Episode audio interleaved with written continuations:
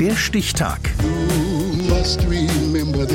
Die Chronik der ARD. 23. September 1943. Heute vor 80 Jahren wurde in Madrid der Sänger und ehemalige Fußballspieler Julio Iglesias geboren. Kerstin Burlake. Er ist ein Sänger der Superlative. Über 300 Millionen verkaufte Tonträger, unzählige Male Gold und Platin. Ende der 1980er Jahre wird alle 20 Sekunden irgendwo auf der Welt ein Julio Iglesias Song im Radio gespielt.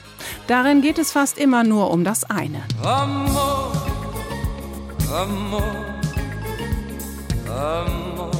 Dass er einmal zu den erfolgreichsten Schlagersängern der Welt gehören wird, danach sieht es zunächst nicht aus. Fußball spielen will Julio und tut das mit großem Talent bei einer Jugendmannschaft von Real Madrid.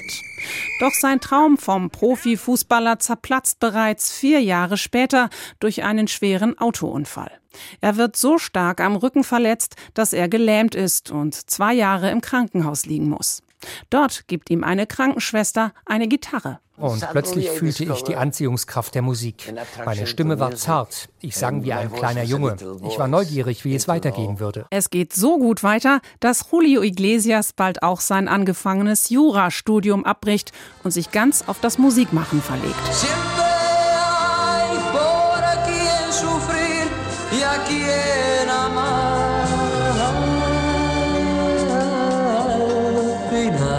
Mit seinem ersten eigenen Song tritt er 1968 bei einem Nachwuchswettbewerb im spanischen Benidorm auf und gewinnt.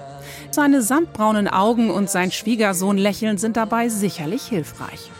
Mit seinen Liedern schmachtet er sich fortan in die Herzen seiner Fans in ganz Europa. Wenn der Abend die Einsamkeit er singt in 14 verschiedenen Sprachen.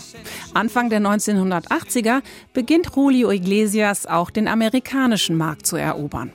1988 steht er im chinesischen Fernsehen als erster westlicher Star vor 300 Millionen Zuschauern.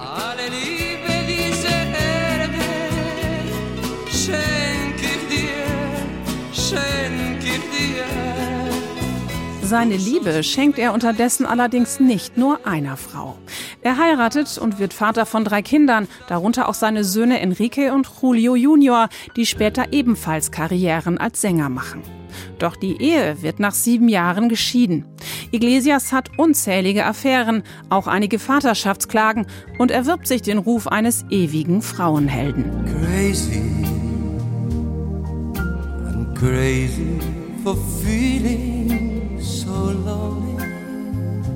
seinem Erfolg schadet das nicht. Er macht Platten, bekommt eine Auszeichnung nach der anderen, tritt weit über tausendmal im Fernsehen auf, ist permanent auf Tournee.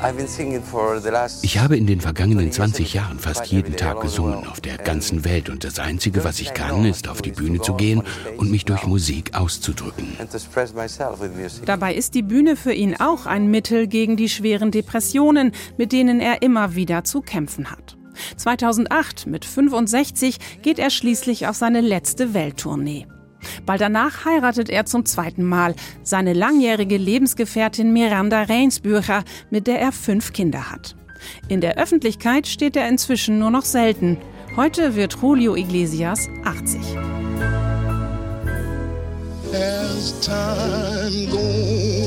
Der Stichtag. Die Chronik von ARD und Deutschlandfunk Kultur. Produziert von Radio Bremen.